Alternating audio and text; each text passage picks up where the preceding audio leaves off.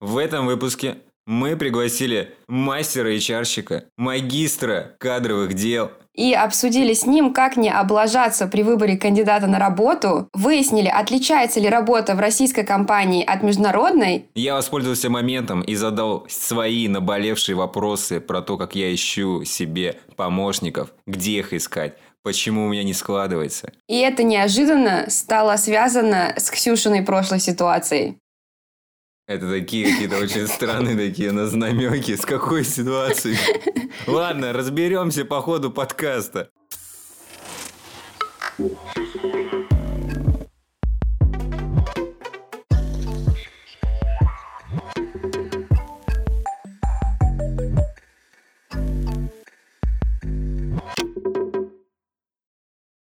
Александр 15 лет в HR. Я прям сразу прям ворвался. Александр, скажи, что, э, вкратце еще раз, путь 15-летний в этой сфере? Началось все с пятого курса, где мне нужно было определиться, с кем я хочу дальше работать. Так. И э, путем долгих и мучительных э, поисков и хождения по интервью, на одном из интервью меня осенило, что я хочу быть HR. Это было Это интервью... как тебе, как божественное откровение пришло? Ну, Почти. Меня прям пробило так. Э, я сидел на интервью, это был рекрутер в IT-компанию рекрутинговую.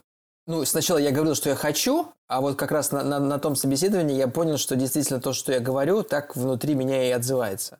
В ту компанию меня не взяли, но после этого я уже перестал э, пытаться устроиться в какую-то IT-сферу mm-hmm. и э, работал вот с пятого года в HR, начиная с рекрутинга и дальше шаг за шагом все больше и больше функций брал и осваивал, и в итоге стал руководителем отдела персонала. Скажи, а какие у тебя понимания сложились внутри, что это мое? Потому что у меня тоже однажды в студенчестве было, блин, хочу стать HR-щиком, хочу находить, продвигать, помогать людям становиться лучше. Что у тебя было? А, у меня было... Мне хотелось найти что-то на стыке работы с людьми и IT, Угу. А, потому что изначально у меня была специализация менеджмент информационных систем, мы программировали там и так далее. Но в итоге в CRM... А, я только хотел сказать, хотел работать в IT, но при этом не программировать. А ты в итоге еще и умеешь программировать. Да, нас учили. А... Ты так с болью говоришь, да? а, вообще, на третьем курсе я хотел переводиться в театральную, в театральную академию. Но в итоге меня мама отговорила, сказала, Внезапно. да, ты сначала отучись вот на менеджменте, а потом уже решай. Ну и не срослось. Потом уже на сцену. Да, потом на сцену. Ну, то есть я все пять лет, что учился в университете, в театральной студии э, занимался, ну, естественно, тоже выступал в спектаклях и т.д. и т.п. Страшно хочется узнать, как это сейчас воплощается в HR. Ну, не знаю, никак, наверное. Ну, то есть я Саш, не боюсь выступать. Ага. Какой твой самый запоминающийся спектакль? Винни-Пух. И кого ты играл? А, я думаю, сейчас, когда к нам пришел устраиваться один хрен, короче, такой спектакль нам закатил, не могу. А, а, я играл Ослика Я. И что тебя привлекло в этой роли, интересно? Почему ты запомнил этот спектакль больше всего? Это был выпускной спектакль. Э, Не каждый день играешь в Во-первых. Да, это был выпускной спектакль э, Института культуры. То есть к нам пришел один режиссер, ну и на нас он как бы выпускался. Это была его дипломная работа. На нас он выпускался. Да, и мы, Вы как жертвы. Ну, такой процесс больше подходил на репетицию. То есть, ну, мы много времени на это потратили. Э, ну, несколько раз отыгрывали. Сначала там в университете, потом а, приходили э, эти, ну, я не знаю, как это, ну, также, наверное, выпускная квалификационная работа, то есть пришли эти руководители и тоже смотрели, как спектакль прошел. Он выпустился? Да, она выпустилась. Она. Благодаря твоему Осику я. Э, ну, Твоей игре. там не только, это не моно был спектакль, к сожалению, или к счастью. Там было много. Было ли, что ты как Кристин Бейл специально для роли осла набирал вес или там еще что-то. Ел одну морковь в течение макияж, двух недель. Макияж был и костюмы, так что вес наблюдать не пришлось, и сбрасывать тоже. То есть ты не, не искал фактуру, не ходил в зоопарке, да, вот этого не было? Я думаю, фактура была внутри меня уже, она просто проявилась. Ты играл самого себя. Тоже есть такой подход. Ну, я взял как бы часть, которая соотносится с э, осликом ИА, соответственно, и... Ни в коем случае не назвал тебя ослом, Александр. Ни в коем случае. Нет, осел, мне кажется, хорошее умное животное. э, спокойная, которая взвешивает и не торопится. Философ, да. Есть, кстати, очень классная книга на эту тему «Винни-Пух и принципы даосизма». И там как раз рассказывается о том, что Винни-Пух, он с собой воплощает главный принцип даосизма, то есть недеяние. Винни-Пух, он как бы нас всех учит то, что нужно, как сказать, сейчас модно говорить, идти с потоком, да, находиться в потоке. И там интересно, в этой книге все персонажи э, этой книги, как сказать, в книге про даосизм все персонажи Винни-Пуха разнесены по разным добродетелям даосизма или по разным там чувствам, с которыми можно проработать, следуя концепции даосизма. Поэтому, мне кажется, Саша, ты не просто как бы сыграл Осликая, а ты в каком-то мере, видимо, проработал какую-то свою часть, которая в будущем помогла тебе соприкоснуться с, возможно, какой-то внутренней меланхолией, не знаю, как э, догадка. Да, меня, наверное, штырило тогда меланхолично. Вообще уже, мне кажется, тема даосизма и философской культуры у вас в подкасте пару раз возникает, и надо, наверное, записать следующий какой-то подкаст уже на эту тему. Чтобы я уже успокоилась, да? Раскопать. Гештальт закрыть.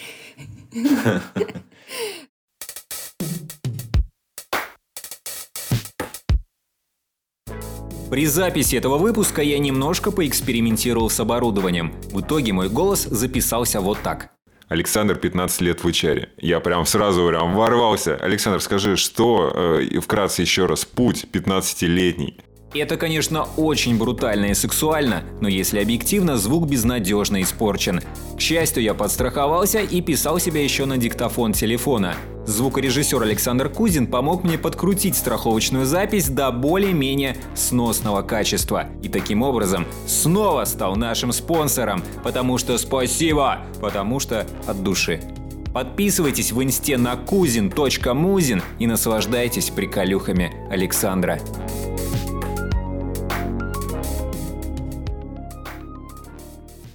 Саш, но я хочу сразу главный вопрос задать. Чувствуешь ли ты себя повелителем людей? Когда ты являешься начальником отдела по управлению персоналом. То есть ты властитель судеб, по сути.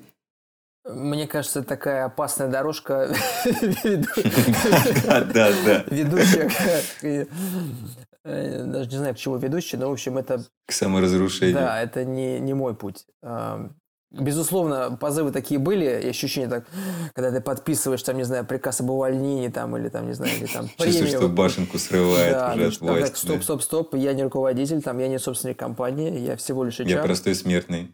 Да, мне в этом плане ближе концепция HR, это как... Э, Коробка конфет. Функция поддержки.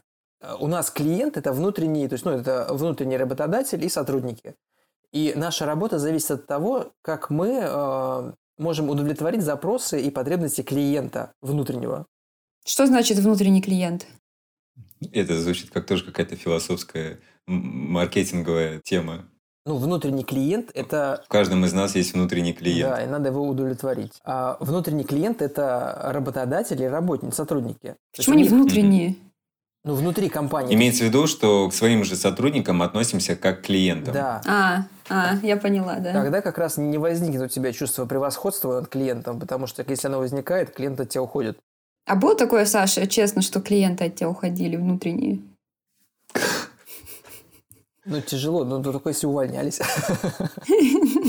То есть уходили на совсем?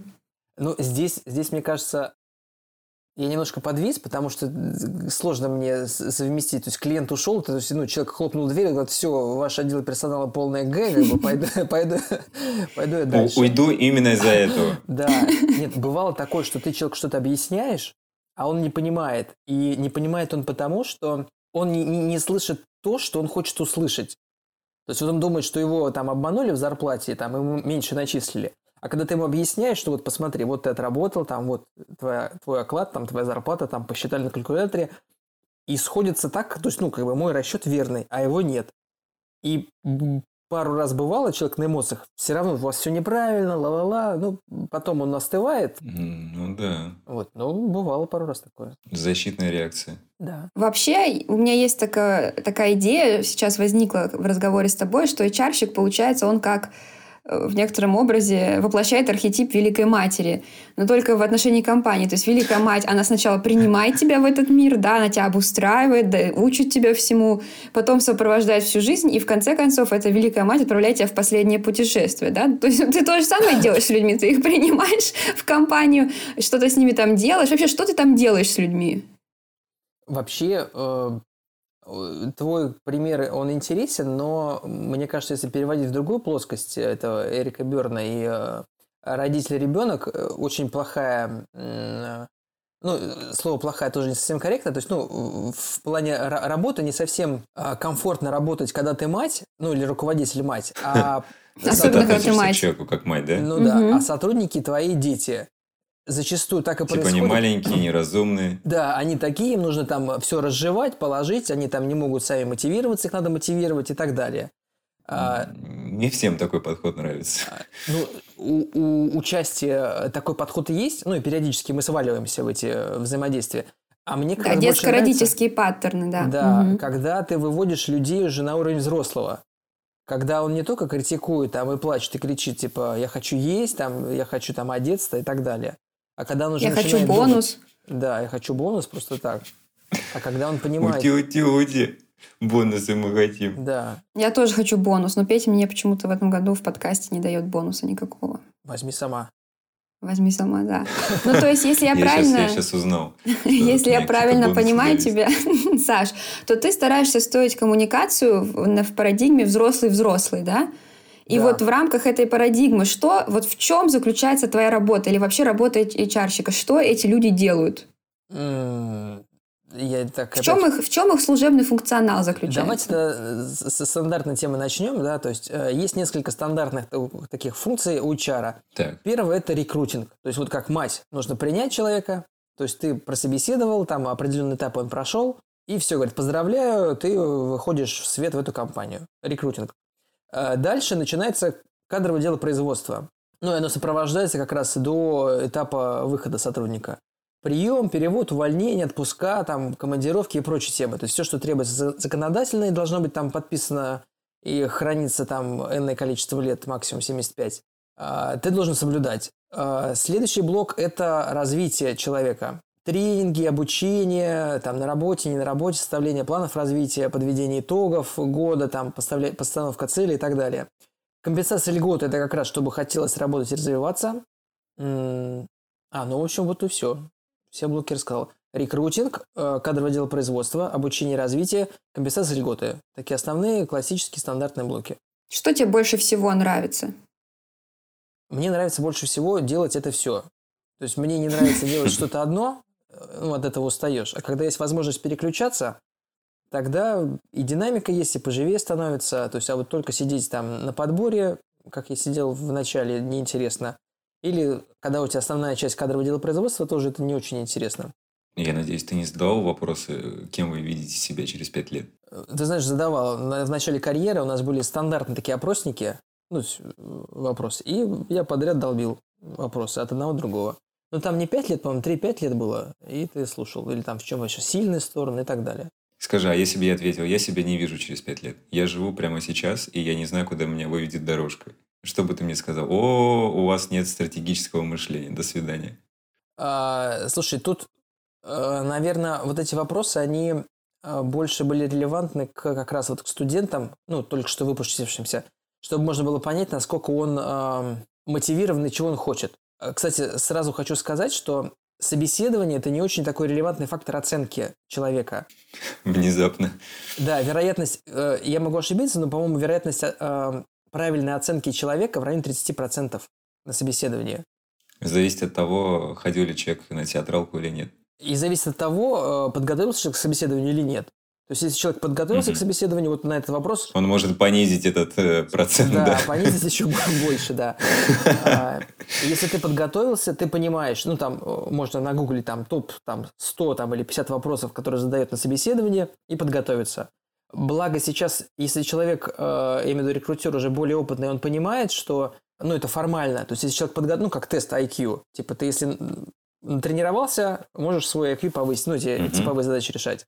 А, и... и опытный рекрутер пытается вывести в импровизацию? А, опытный рекрутер пытается установить контакт с человеком и понять, подходит ли... Ну, прорваться через вот эти шаблоны стандартные. Да. Понять, э, что на самом деле человек думает и хочет. Да, в идеале, да. И, и зачастую это же не, не должно быть так, что вот, ну, это отношение равны к равному. То есть компания выбирает Мгм. кандидата, и кандидат выбирает и компанию. человек тоже, Да, тоже выбирает. правильно.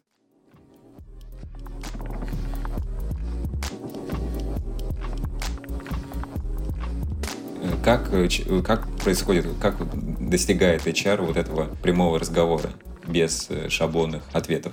Нестандартные вопросы, которых не было в том списке или, или как? Ну, тут, мне кажется, это больше, знаешь, как, если вот возвращаться к там, психотерапии и коучингу, это установление первичного контакта. Поздороваться, рассказать про компанию, там, какой-то там, то есть, такой непринужденный разговор, там, как добрались, там, Мгм. ла-ла-ла. Чтобы установить э, контакт, и еще зависит много и от невербального поведения. То есть, если ты сидишь в строгом костюме там, и как допрос, ну, там, пуляешь эти вопросы, это один вариант. А когда ты более-менее расслаблен, там, пошутишь, там, и... Во, во время э, вопроса про зарплату кинул шутку такую. Ну, это обычно в конце про зарплату говорят. Ну, не суть. То есть, ты, когда устанавливаешь контакт, безусловно, от человека тоже много зависит. То есть, ну, ты со своей стороны можешь сделать э, многое, чтобы установить более неформальную обстановку, чтобы человек э, раскрылся и э, говорил уже более непринужденно, ну, точнее, выдавал то, что он хочет, а не то, что он, вот, э, фасад его. Мгм. Потому что зачастую э, человек, ну, если он работу ищет достаточно давно а, и э, в таком иногда впадает в отчаяние, то ему же все равно. Он видит, что вроде компания хорошая, там ла-ла-ла, и он хочет туда устроиться, но ты понимаешь, что или человек э, ну, изначально его цель немножко расходится с целями компании, или человек хочет развития, а у тебя развития не будет там в ближайшие пять лет. И ты понимаешь, что человеку, ну, не нужно, что он отработает, ну, там, три месяца, пять месяцев и уйдет. И смысла в этом никакого нет. И ты говоришь, ну, типа, ну, иногда я так и говорил, слушайте, ну, вот вы изначально говорили, вот такие-то цели развития, а у нас развития нет. То есть ты подводишь человека к тому, что он осознанно понимает, что мы для него не подходим. И он дальше идет уже с, в более таким осознанным пониманием, что, что ему нужно и куда он хочет устроиться. Просто вот то, что Саша сказал про вероятность выбрать человека на собеседование, то, что собеседование не всегда самый лучший способ, э, если кто-то вдруг заинтересуется, это описано очень подробно у Канемана. «Думай медленно, решай быстро». И она упоминалась у нас в выпуске про шахматы. Как раз это связано с когнитивными искажениями. Очень часто, если мы собеседование проводим по какой-то формальной структуре или, наоборот, слишком сильно не следим за словами человека, а смотрим только на его обаяние, тогда получается такой эффект, что мы можем взять просто приятного нам человека. Это, конечно, в большей степени касается, ну, по крайней мере, Канеман, он исследовал больше всего университетскую среду, да, то есть там, где обычно тот человек, который проводит собеседование, это не профессиональный рекрутер, а это, например, руководитель там какого-то департамента или там подразделения, да, то есть человек, который не насмотрен на соискателей. И вот тогда, мне кажется, эта проблема возникает. А была ли у тебя такая, Саш, проблема, что такой обаятельный кандидат, вот как бы он особо не подходит, но такой обаятельный, прям сразу хочется взять. Такие шутки мочат. Бывает, и как раз, Ксюша, ты сейчас записала, это вот эм, на курсе мы преподавали, ну и в- как раз когда учится, э, ну если учится человек э, рекрутингу, про это говорят, есть эффект Гало или эффект Нимба и эффект рогов. Эффект Нимба – это когда ты видишь э, в человеке какую-то схожую черту, допустим, вы учились с ним в одном университете там, или вы из одного города, и ты сразу начинаешь в его речи, эффект ну, Нимба создался, ореола, и ты из его речи выбираешь то, что тебе подходит, то, что тебе нужно, и формируешь позитивный э, образ этого человека. Или эффект рогов – это когда есть та черта, которая тебе не нравится. Допустим, прошлый сотрудник был, не знаю, там, рыжим, там, э, и поэтому вот и человек тоже рыжий. А тот сотрудник там плохо ушел, плохо работал, и у тебя изначально предустановка, что человек плохо работает, и из его речи ты выбираешь... С рыжими дела не иметь. Да, и из его речи ты выбираешь те моменты, которые э, подтверждают твою точку зрения. Ну и у тебя, опять же, образ формируется негативный. И зная э, эти как раз э, искажения когнитивные, ты можешь э, их отслеживать и уже более осознанно выбирать. Надо себя постоянно переспрашивать, а что это я так к нему сейчас отнесся? Или как это системно сделать? Или себе чек-лист написать, что С рыжими можно иметь дело. Ну, здесь... Неважно, что он из моего университета, все из МГУ. Все умные люди из МГУ, остальные все да, да. Нет, здесь как раз... У нас, по-моему, сейчас нет ни одного человека в подкасте, который из МГУ, кстати. Нет, нет. Ну, вообще, я когда ездил э, в Москву на э, международные игры по дебатам, я жил э, в МГУ. Ну вот, в принципе, тоже как бы нормально сойдет. А у меня брат закончил. У меня лучший друг закончил МГУ. Ну, то есть мы все как-то связаны с МГУ, короче. Давайте просто Ну, подведем эту черту. Видели на картинке. Да, да. Ну, то есть, я думаю, что Петя хочет спросить э, вопрос, связанный с саморефлексией, да, то есть как отслеживать системно свои собственные когнитивные искажения. Есть ли у тебя какой-то лайфхак? А, э, системно это лучше отследов- отслеживать с коучем. То есть, когда ты понимаешь, а, что, ну, уже постфактум, то есть ты учишься на своем опыте, а, и Мгм. в процессе собеседования ты, может быть, этого не отследишь, ну, потому что ты в потоке находишься в процессе, а уже постфактум ты можешь отследить свои эмоции и мысли и посмотреть, откуда они пр- происходят. И вот как раз на этом опыте отслеживать. И когда это войдет в привычку, такая осознанность, то есть ты начинаешь чувствовать эмоцию, начинаешь понимать, откуда она у тебя а, рождается, из-за чего.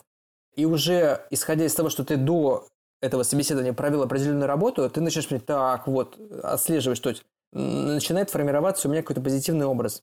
Буду я более внимательно смотреть и отслеживать. Дополнительным моментом может помочь такое более структурированное интервью. То есть, когда ты записываешь, э, ну и оцениваешь э, в числовых показателях ответы кандидатов, и потом сравниваешь, э, ну, лучше, когда несколько интервьюеров есть, и в итоге у тебя получается интегральная оценка, и ты уже по оценке смотришь. Мгм. Ну, оценка с комментариями. Это также помогает уменьшить риск возникновения вот этих эффектов. У меня есть провокационный вопрос сразу, пока мы говорим про рекрутинг. Было ли у тебя, Саш, такое, что работодатель просил только мужчину кандидата? Было, но не у меня. Э, Я когда устраивался на работу, э, я там не подходил по определенным параметрам, а в основном в рекрутинге, ну, не в рекрутинге, а то есть, ну, в HR девушки. И я говорил, Ах, «Слушайте, вот почему ты в HR-то пошел, вот оно, вскрылось-то все. Вот оно. ну, вообще, у меня и в ВУЗе были в основном девушки, то есть, И в театральной студии, наверное, только девушки были. ну, в основном, да. То есть, я Вот она, меня... вот она твоя сущность. Александр среду себе выбрал Да. и строго идет в рамках выбора. Да. Не могу осуждать. Э, В качестве шутки у меня даже на свадьбе был стол подружки жениха. Они так назывались. Я бы тоже могла там быть. Так, давайте Такой дальше. без скатерти там не э, наливали, да.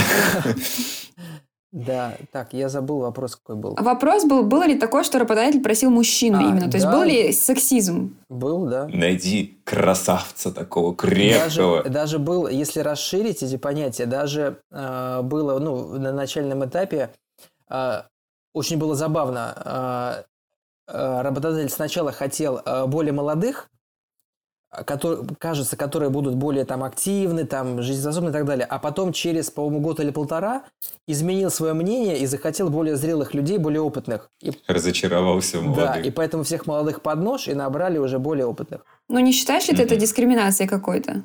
Ну, считаю, конечно. А не было у тебя желания сказать работодателю, типа, ну, это не очень хорошо. Давайте, может, подумаем над другим вариантом формулировки Ну, вашего слава- запроса. Нет, слава богу, что у меня не было таких работодателей. Ну, или точнее, вот в моем предыдущем примере я уже уволился с этой компании, как раз потому что я был молодым. А так ты и был, кого пустили под нож. Ну, я как бы э, раньше как бы этого момента ушел. Ну, точнее, не раньше, а попозже. То есть мне уже потом коллеги рассказывали. Как, когда закончилась мода на молодых. Да. Но вот в ту компанию, в которую я не попал, там э, было такое. Порой, ну, э, даже сейчас, на самом деле, если мы говорим про текущую компанию, есть ограничения, но они связаны именно с работой. То есть э, физиологически женщинам не разрешено поднимать выше ну, определенного веса эм, продукцию, Мгм. и поэтому, ну, вот по карте аттестации сотрудник, ну, то есть женщина не может там работать. То есть и вот по вот таким ограничениям они не проходят. Петь, а у тебя было когда-то такое, что ты хотел куда-то устроиться, но тебя не брали, потому что ты мужчина? Нет, у меня такого не было. Я устраивался по в основном по знакомствам. Я, конечно, проходил тестовые задания, собеседования, но в итоге уже примерно уже было понимание, что, скорее всего, я подхожу.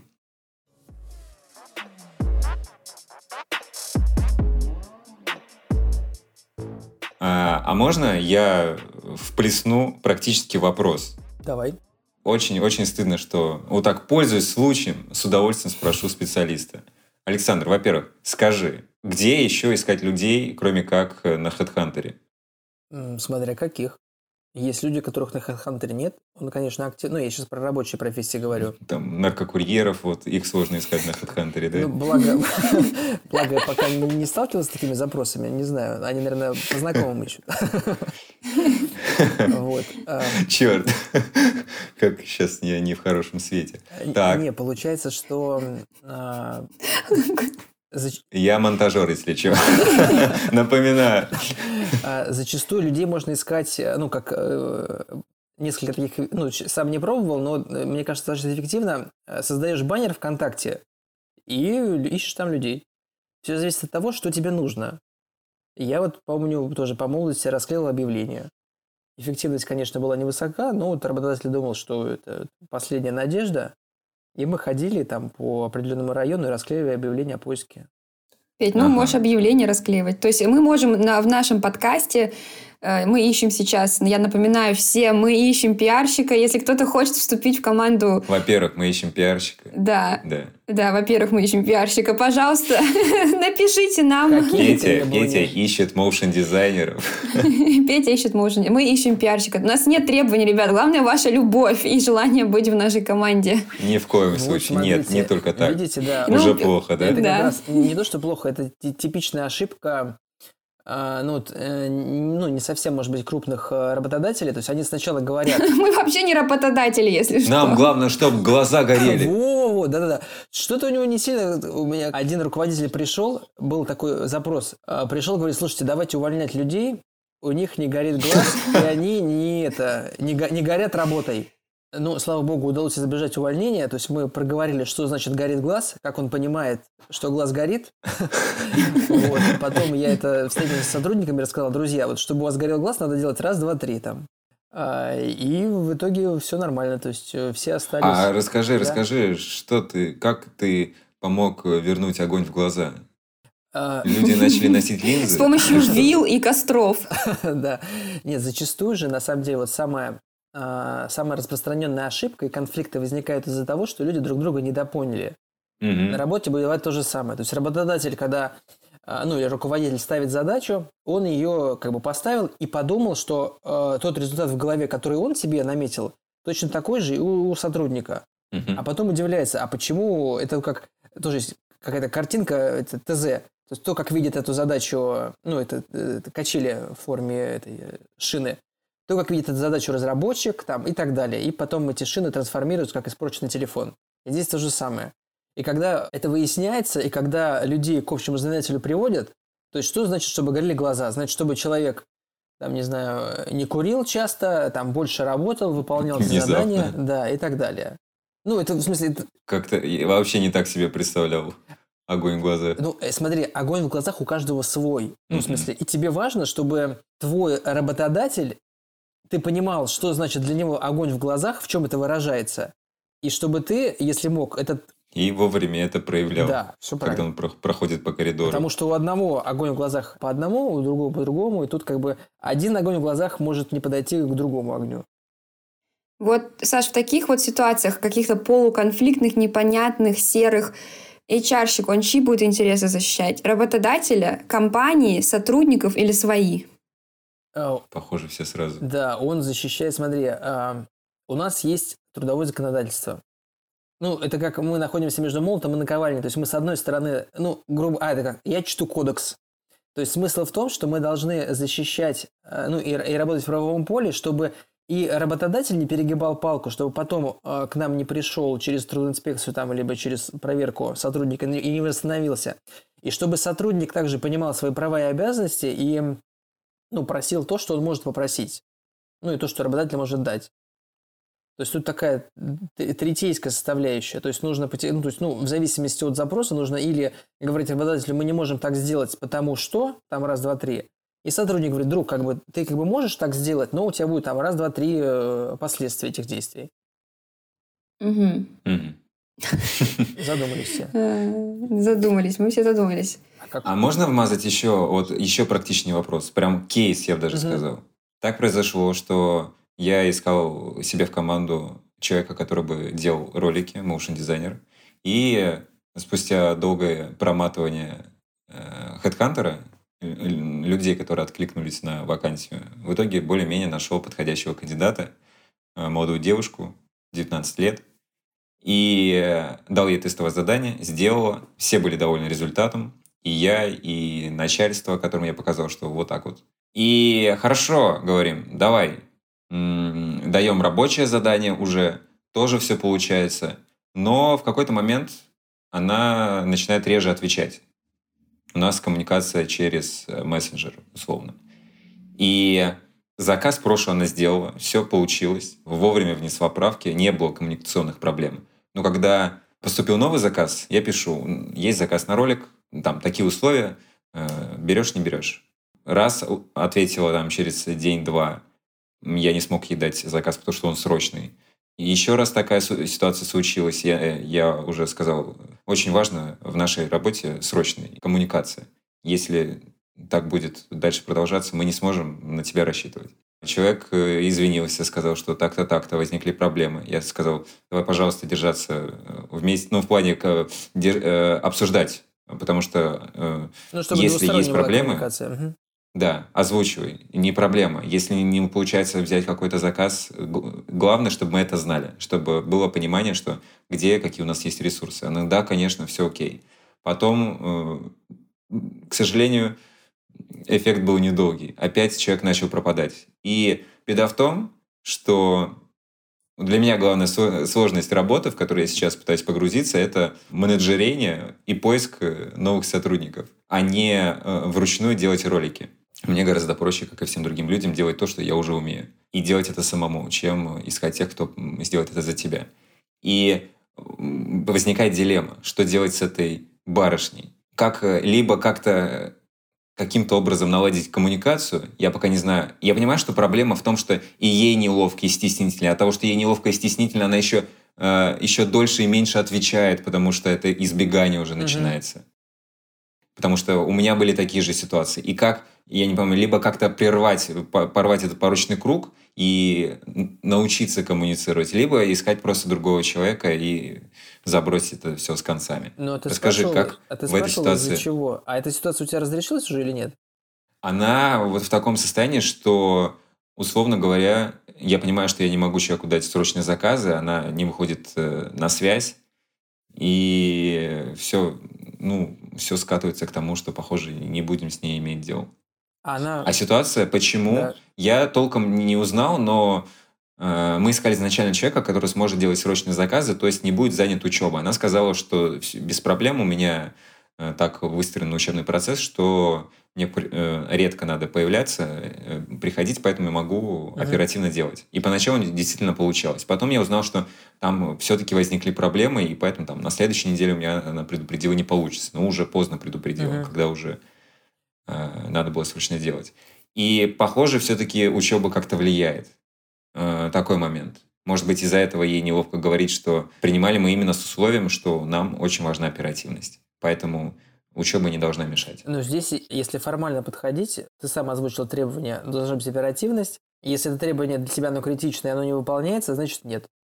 Просто вот так вот э, уметь железно принимать решения. Здесь не то, что железно, здесь, понимаешь, если ты начинаешь входить, ну, как вот, переходить на сторону эмоциональную, человек же хороший, там, ла-ла-ла, У нее же так получилось хорошо. Да. Может быть, еще один Здесь, шанс. в- ну, вопрос формальный. То есть понятно, что мы люди, и требуются эмоции, но в данном Это случае... уже чисто бизнес-процессы, да? Ничего личного, да. То есть у тебя есть э, ключевое э, требование, задача. Мгм. Оперативно отвечать э, на запросы и делать ролики. Да. И какой бы человек хороший не был, если тебе важно это качество, оно не поддерживается. То есть тебе не нужен такой человек. Ты же, когда выбираешь телефон, тебе нужен телефон с камерой. Ты не будешь рассматривать телефоны без камеры. Какие бы хорошие, красивые они не были. Здесь то же самое. С другой стороны, если у тебя есть заказы, которые не требуют такой срочности, то можно тянуть ее сколько угодно. Мне, кстати, вспомнился сразу пример. Вот человек может изначально, как раз вот с одной знакомой мы обсуждали, а, она училась и решила попробовать себя вот э, поработать. Мгм. Ей казалось, что она будет успевать совмещать и магистратуру, и работу, и так далее. Но... Это кто бы это был? Ну, Я даже не знаю, кто же этот человек. Но потом, то есть, ну, поначалу так и... Вот, Петр, очень похоже. Поначалу так и получалось, что все, все сходилось, все успевалось. А потом, когда началась там сессия, модуль и так далее, началось все потихонечку накидывать, и вот все начало рушиться, да. Да, вся вот эта сложная система начала рушиться. И здесь вопрос не в том, что человек тебе соврал, а в том, что он думал, что и у него какой-то... Я время... понимаю, что у меня самого проблемы с прогнозированием. Мне кажется, что там сроки этот заказ удастся, а потом выясняется, что наслаиваются еще несколько, и все уже, все летит в ад. Тут такая же очевидная ситуация. Человек не врал, он просто не знал. Да, что Тут еще изменилась. такой момент, да, что мне кажется, очень важно понимать, что когда у человека наступает выгорание, ну, это как э, истории этого человека, про который Саша нам пытается рассказать, кто бы это мог быть. Когда наступает выгорание, наступает так называемое по-русски, если это правильно как-то перевести, не знаю, как эмоциональная притупленность и одновременно необычно резкие эмоциональные реакции. То есть что происходит? Тебе пишут в Телеграме, да, даже твои заказчики, тебе пишет там твой работодатель, и раньше у тебя было желание им отвечать. А если ты находишься на, дист... на дистанционке, и ты выгорел, да, то тебя в какой-то момент начинается реакция «гори, оно все огнем». То есть, с одной стороны, ты как бы решительно уходить не хочешь, ты не хочешь ничего заявлять, но с другой стороны, одновременно тебе становится постепенно все более и более безразлично. При этом, если тебя что-то затронуло, да, где-то как вот в, во время выгорания, какая-то маленькая незначительная вещь, у тебя начинается гип, ну, как бы гиперполизированный эмоциональный отклик. То есть человек может начать рыдать от чего-то, кричать, э, как-то неадекватно себя вести, еще что-то. То есть вообще на моем опыте, да, действительно, когда ты сам находишься в выгорании, ты часто даже не можешь понять, насколько ты неадекватен в принципе. То есть насколько ты неадекватно расцениваешь варианты, сколько у тебя есть сил, ресурсов, времени, там, возможностей, навыков и всего подобного. Угу. Это как раз вот то, что я про это говорил, позиция ребенка. То есть, когда ты в позицию взрослого переходишь, ты можешь, э, ну, то есть то, что ты находишься в таком состоянии, и то, что ты не успеваешь, это нормально. Это там, не, не, не, не пожурит тебя кто-то, ай-яй-яй. Ну, может, конечно, пожурить, это зависит от того, в какой позиции находится работодатель. А, но ты как бы, это нормально, то есть ты не успеваешь, ты можешь про это сказать, я не успеваю, вот, вот по таким-то причинам, давайте что-то решать или что-то делать. То есть, когда оба Мне кажется, переходят тут... на позицию взрослого, тогда проще решить э, задачи. Тут такой момент, Саша, который дисклеймер я бы хотела сделать – это то, что для того, чтобы быть в позиции взрослого, и Берн, кстати, об этом тоже пишет. Мы, кстати, опять вспоминаем Берна, мы его вспоминали в выпуске про массаж. Теперь мы снова про него говорим здесь, про транзактный анализ и транзакционный анализ. Игры, в которые играют люди, люди, которые играют в игры, все-таки для того, чтобы быть в позиции взрослого, это очень важно помнить. У человека должен быть внутренний ресурс. Если человек морально истощен, он не высыпается, он не ест, он не занимается никакой физической активностью. Я не говорю там обязательно спортом, вообще никакой. То есть он сидит дома только перед компьютером, значит, э, работает 24 часа в сутки. При этом у него есть, например, там, маленький ребенок или собака, или какие-то личностные проблемы с кем-то. Как бы сильно ты не думал, как сильно ты хочешь быть в позиции взрослого, не будет у тебя никакой позиции взрослого, потому что наш мозг, и в частности наша лимбическая система, будет постоянно тебе кричать, что ты в опасности. А когда в опасности, мы все-таки скатываемся ну, да. в наши изначальные защитные психологические механизмы. У всех они разные. У кого-то это замирание, у кого-то бегство, у кого-то агрессия. Поэтому чтобы быть изначально в позиции взрослого, чтобы иметь возможность, что как эта девушка, например, с которой там Петя имеет рабочий конфликт, сказать, что вот, у меня не получается, у меня нет времени, для этого должен быть ресурс. Ну, можно помочь ей. То есть то, что я называл какой-то э, зрелостью, это просто ресурс. То есть мне кажется, что человек должен быть достаточно зрел, чтобы э, иметь, не знаю, ответственность и смелость говорить, э, выражать э, ситуацию, что у меня сейчас не получается. Давайте думать, как, э, как наименьшим образом вас подвести, выйти из этой э, неприятной ситуации, как решить иначе. Не каждый человек так может Мне сказать. кажется, Петь, ты совершаешь фундаментальную ошибку атрибуции. То есть фундаментальная О, ошибка мой. атрибуции заключается в том, что ты... Моя лимбическая система просто воет. Мне кажется, что Ксюша опять что-то затирает. Просто это очень важный момент, и он сейчас всплыл у тебя в речи. Смотри, как интересно. Ты свое поведение объясняешь через контекстные ситуации. Например, я не успел, потому что у меня завал. Я не написал... Я пот- генерализирую это, свой это опыт, пример. Нет, этом? нет, нет, нет, нет, под- дослушай до конца. Или там, я не написал, потому что у меня не было сил, мне было страшно, я там такой-то. Но при этом, когда мы говорим про другого человека, мы всегда обращаем, ну, это когнитивное искажение, мы начинаем говорить про его фундаментальные характеристики. То есть, другой человек так не сделал, потому что он незрелый. Моя мама на меня накричала, потому что А, она не, злая. Я понял, я понял. А, Нету никаких да, этих фундаментальных качеств в другом человеке, которые бы ты мог так рассудить. Конечно, другой человек есть качество, но на самом деле ты просто хочешь объяснить его поведение через его фундаментальность, а свое поведение объясняешь через ситуативность.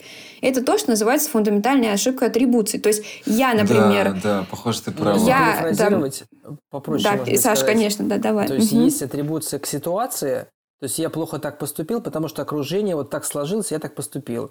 А есть к характеру. Ага. То есть у меня вот внутри мои, мои качества такие, и поэтому я так поступил. Подловили, подловили. Придется вырезать этот кусок. Нет, так он самый интересный. Он самый интересный, потому что вообще это очень интересный вопрос баланса собственной ответственности и при этом учитывания контекста. Сейчас очень модно говорить на всяких, вот, кстати, мы вне записи немного говорили про тему цыганства в коучинге, да, и вот есть такие люди, да, у которых идея ответственности доходит просто, ну, до какой-то магического мышления, там, будь автором своей жизни, значит, пиши свою историю. Это все хорошо, когда ты осознаешь, что у всего, у всякого человеческого мышления есть ограничения. То есть мне нравится очень пример, который приводит ну, э, часто довольно. Это есть сколько бы ты си- сидел на стуле и не думал, что ты автор своей жизни, и сейчас у тебя появится нефтяная вышка, она у тебя не появится. То есть все доведенное Это до, до абсурда, опыта? ну, к сожалению, да, все доведенное до абсурда, как бы оно, все доведенное до предела становится абсурдным. К чему я так разор- разоряться начала? Что я вообще хотела сказать? Вообще, Бомбануло что-то. Да, в продолжение, в продолжение темы и инфо-цыганства. То есть э, у меня была одна знакомая, мы с ней также работали. У нее был упадок сил. В этот раз это не я, ребят. Да. не- Ну, э, Все примеры одна знакомая как-то раз, и все проблемы Ксюши. да, за один подкаст все разберем. Ты А. что-то мстишь ей за что-то или что? Нет, все нормально. Так вот, она думала, почему не упадок сил. Она уже там ходила по врачам, ей никто не мог сказать. А В итоге все дошло там до карт Таро там и всякой нумерологии. И выяснилось И наконец. выяснилось, наконец, что у нее низкий уровень ферритина в крови. И все-таки таролог пояснил, да? Пояснил, говорит, сдай тест на, на, на кровь, то есть анализ на кровь. Карты говорят. Да. И, и в итоге, получается, человек, ну вот как раз вот мы подходим к ресурсу. То есть основная тема э, низкий уровень ферритина. То есть человек чувствует упадок сил, потому что у него мало э, гемоглобина и ну, кислорода поступает. Э, И поэтому у него низкий упадок сил, а не потому, что там расклад Таро там выдал там, Короля мечей. да, короля мечей. Там, Вы а чё, если ну, и человек начал пить железо, поднял уровень, и все у него нормализовалось. Ну, это как известный пример, это примеры с э, низким уровнем витамина D тоже, да, то есть когда у людей есть явно физиологическая проблема, и, ну, вот опять же, да, к теме управления ресурсами и к теме коучинга, Я- которую... Я, к сожалению, это все принимаю. Так, я напишу этой девочке, ск- так, пожалуйста, э, проверьте э, кровь и витамин D. Может быть, у тебя поэтому ты так долго отвечаешь, а? Пришли результаты. Пришли, да, результаты. Но ведь это, Петь, главное, чтобы ты понял, что то, что она медленно отвечает, это не твоя ответственность. В том плане, что ты не, не должен ее заставлять отвечать быстрее. Она не выполняет Я не требования. пытаюсь, я понимаю, что может быть 100-500 причин, которых я вообще не знаю и не догадываюсь. Я просто не знаю, что в этой ситуации делать. Пытаться найти подходы или, э, что самое страшное, чего мне больше всего не хочется, это возвращаться обратно на рынок труда и искать э, новых людей. Потому что, ну, вроде так классно у нее получилось. Ну, что ж ты не можешь работать, это так же Вот классно, ты а? сейчас как раз э, зачастую на моей жизни не- несколько таких было примеров, э, когда руководитель тянул, то есть вроде, ну, сотрудник уже перестал, э, ну, работать как требуется, э, и сбои начали происходить, но руководитель говорит, ну, слушай, он же ну, нормальный, ну, вот он же, ну, ну не пьет там какое-то время, и нормальный. Ну, вроде же не наркоман. Да. А, и ошибка была в том, что э, если человек, ну, если человек не давать обратную связь и не говорить про это, один раз как бы, ну, то есть ничего не сказали, второй раз, и так же и по наклонной В пошло. каком плане? Что ты нас все меньше удовлетворяешь? Э, ну, В плане, в плане что если ты не даешь э, сотруднику обратную связь, ну, вот руководитель внутри копит недовольство, но не высказывает его. Вася, бесишь, бесишь. Потому что, ну, то есть, Где огонь? да, где, то есть, э, ну, в конструктивном виде, конечно. А, И копит это внутри себя, и потом это выливается в то, что он приходит в отдел персонала и говорит, слушайте, он сотрудник, все, давайте увольнять, никак вообще с ним. А когда ты спрашиваешь, а говорил ли ты ему, а давал ли ты ему обратную связь, а понимает ли сотрудник что-то еще? И зачастую, если человек нормальный, То он то- корректирует поведение. Да, то есть главное вовремя про это сказать, а не ждать полгода там или три месяца, чтобы сказать, что вот помнишь, там три месяца назад ты там срок профокапил, и поэтому вот я там это... и- а потом еще вот через полтора месяца и так далее. То есть если сразу человеку давать понять, а друг говорит, а, а когда спрашиваешь у сотрудника, говорит, а я думал, это нормально.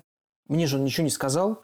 Я ему сдал Мгм. позже на неделю. А в ответ тишина, все. Ну, ну, значит, нормально все. Ну да, то есть есть идея вот этой вседозволенности. Кстати, это очень интересно, потому что сейчас у нас Я тренд, сейчас не понял, но Ксюша так уверенно продолжает идею вседозволенности. Чего?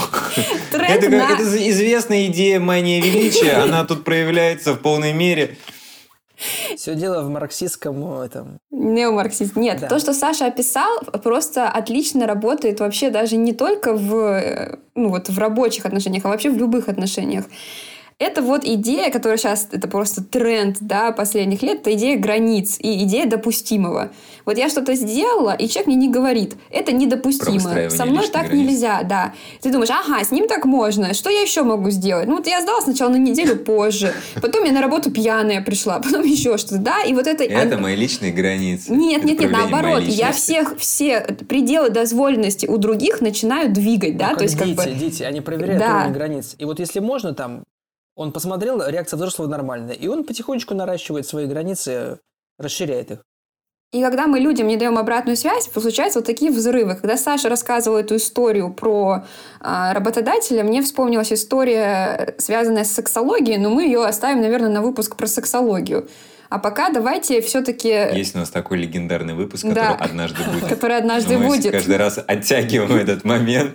Мы как бы еще Мне больше... нравится, что есть что-то, какая-то вершина впереди, которая однажды будет э, покорена.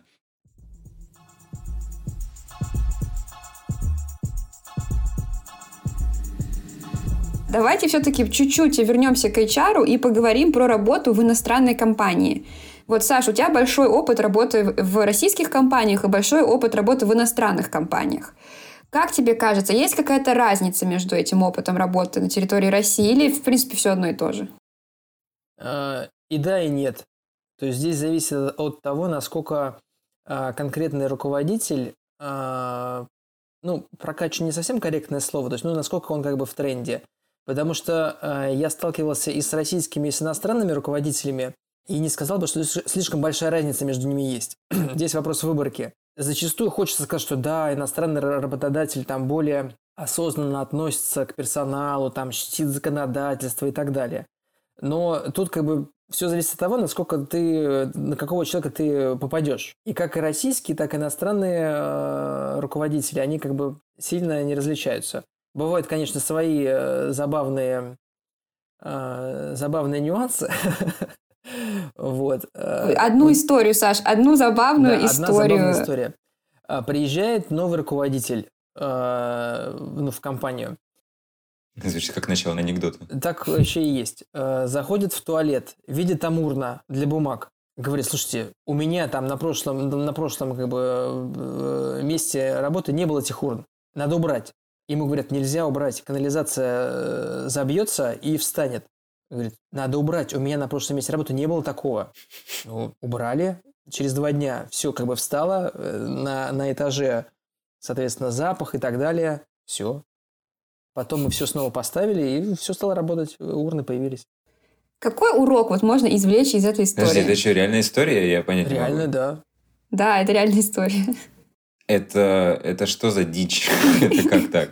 Это то, что все познается на А своем я думал, будет развязка анекдота, что-то типа воняет, и все ходят такие, ну что такое, как работать? А товарищ говорит, ну вот, теперь как на моем прошлом месте работать. Нет, там, ну, все зависит от того, насколько пропускная способность канализации. То есть некоторые, ну, когда ее проектируют и строят, она допускает инородные предметы. Все сложно с сантехникой. Да. Кстати, Александр проведет нам такой подкаст. Да, а некоторые нет. То есть здесь все познается на своем опыте. И зачастую, а, да, вот э, продолжая эту тему, то есть если ты говоришь работодателю сразу, ну, руководителю сразу, что так не будет работать, это в определенной культуре воспринимается как э, плевок в тебя, что тебе Ну да, говорят... есть, неуважение. э, человек не хочет работать. Это вот так воспринимается, что ты говоришь идею, какой, которая реально продвинет тебя, а человек говорит, что это работать не будет. И даже не попробовал. А вот если он попробует и не получится, это совершенно другой разговор. Да. А это, скажи, это мораль для кого? Для руководителя, который говорит, что ну, э, давайте сделаем невозможное. И сразу находятся вот эти унылые люди без огня в глазах, которые ищут вот повод, они ищут поводы, чтобы не делать. Нет бы взять и нарушить законы физики. Нет, они такие, а так нельзя. Да. А, как можно бизнес строить с такими Они сопляками? наступают на горло Или это песни, да. да, или это мораль все-таки для сотрудников, что не лезь под нож, точнее, ну, не, не будь умнее начальника, дай ему поэкспериментировать, пусть он сам поймет, что он дурак. И как, как это понимать ситуацию? Ну, здесь как раз истина где-то посередине. То есть и тот, и тот могут научиться. здесь, да, а где здесь зависит от ситуации.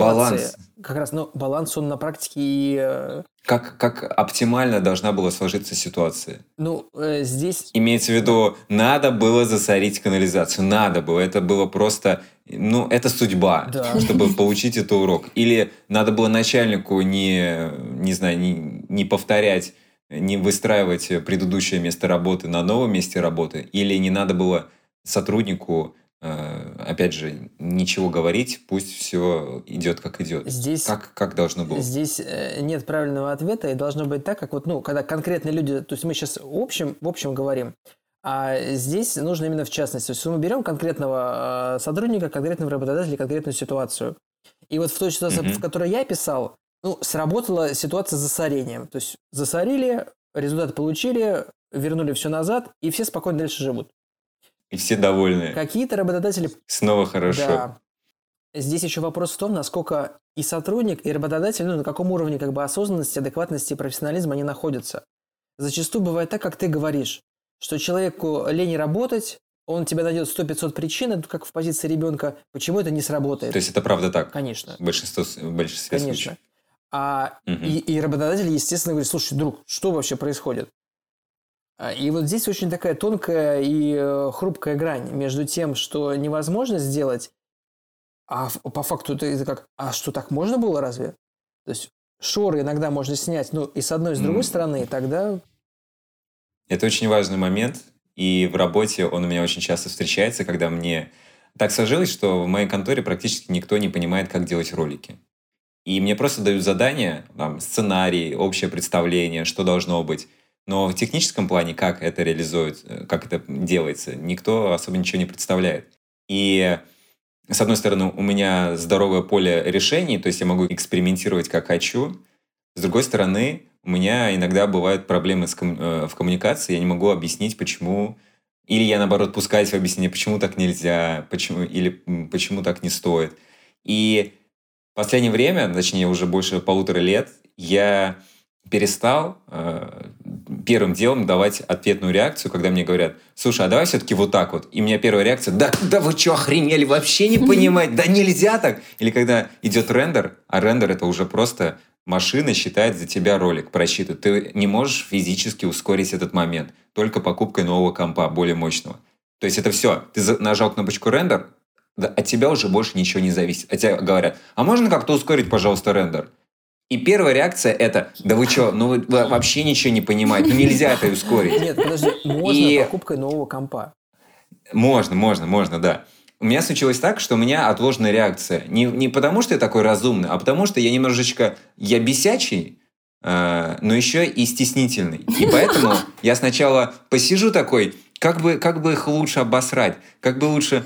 Ну, и при этом сгладить углы, чтобы меня не уволили. И пока я думаю, у меня обычно вот 90% случаев у меня появляется решение, не, слушай, на самом деле можно.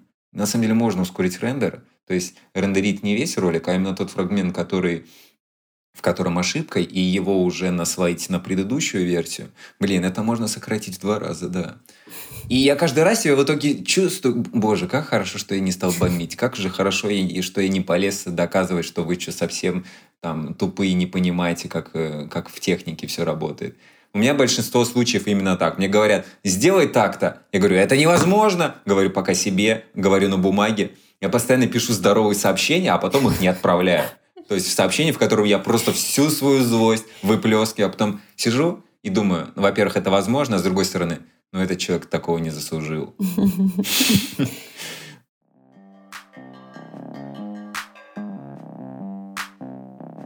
Саш, если бы ты мог сейчас вот по нашей такой вот небольшой короткой беседе выделить какой-то один момент, который ты бы хотел, чтобы наши слушатели запомнили и использовали в будущем, что бы это было? А, как раз э, Петр очень хорошо подвел как бы к этой теме.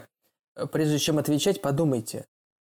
То есть вот можно сделать это реально работает. пару вдохов-выдохов, даже вот это уже поможет. Просто сходить, налить чай, и уже что-то по-другому появляется, да. какая-то идея, мысль, другой взгляд. Зачастую мы, мы себя ограничиваем и тормозим в том, что мы вот сразу даем, это невозможно, так нельзя, то есть и все, стоп. А если ты ну, то есть продышишь эту тему, тогда выясняется, что на самом деле э, вариантов больше, чем один. Удивительно, как мы в конце выпуска снова вернулись к теме даосизма, да? То есть вот то, что сейчас Саша, то, что сейчас Саша озвучил, это идея о том, что нужно дать себе пространство для того, чтобы отреагировать по-другому.